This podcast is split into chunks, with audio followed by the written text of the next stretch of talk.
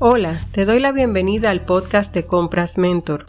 Soy Wendy Núñez y estaré acompañándote en este viaje de descubrimiento de la gestión de compras, de la cual me confieso apasionada. Quiero compartir contigo mis experiencias y el conocimiento adquirido en el transcurso de mi carrera. En el día de hoy estaremos hablando sobre los materiales directos de producción.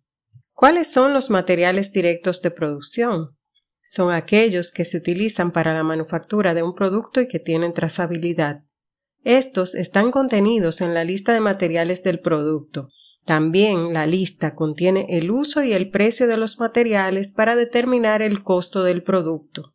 En algunos casos, además, se incluye algún cargo por gastos generales, aunque es atípico. La clasificación de los mismos incluye los materiales que están físicamente en el producto, tanto material directo como subensambles. Además, se considera también el desperdicio y el desecho del proceso de manufactura. Por otro lado, vale aclarar que no se considera ningún material consumido como parte de los gastos generales necesarios para operar. Asimismo, son considerados como parte del gasto variable. Entonces, ¿cuál es la importancia de los materiales directos? Los materiales directos usualmente representan un 50% del gasto total del producto. Por tanto, su adecuada gestión es crítica para procesos de análisis de planeación y de finanzas.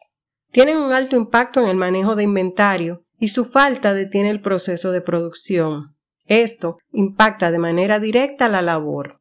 Los materiales directos son identificables, medibles y se cargan directamente al costo de producción forman parte del producto final y su uso como factor de costos debe estar asociado a controles de uso de los mismos. ¿Cómo se miden los materiales directos? Los materiales directos usualmente se miden utilizando dos variantes, las cuales son la varianza del precio de compra.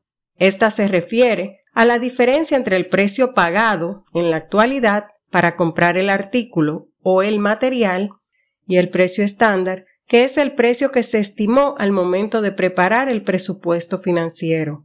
Esto se multiplica por el número de unidades compradas en un periodo de tiempo específico y se compara contra el valor presupuestado. Varianza del rendimiento del material que se refiere a la diferencia entre la cantidad de material utilizado y la cantidad que se calculó al momento de preparar el estándar del listado de materiales del producto. Esto se multiplica por el costo de los materiales y se evalúa la diferencia.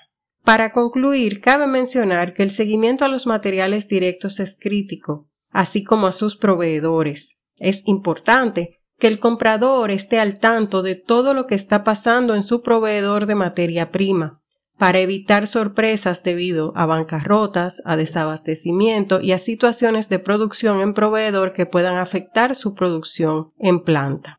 Además, estos materiales tienen, en la mayoría de los casos, un alto impacto en los resultados financieros de la empresa y pueden definir las ganancias o pérdidas de la misma afectando directamente el EBITDA.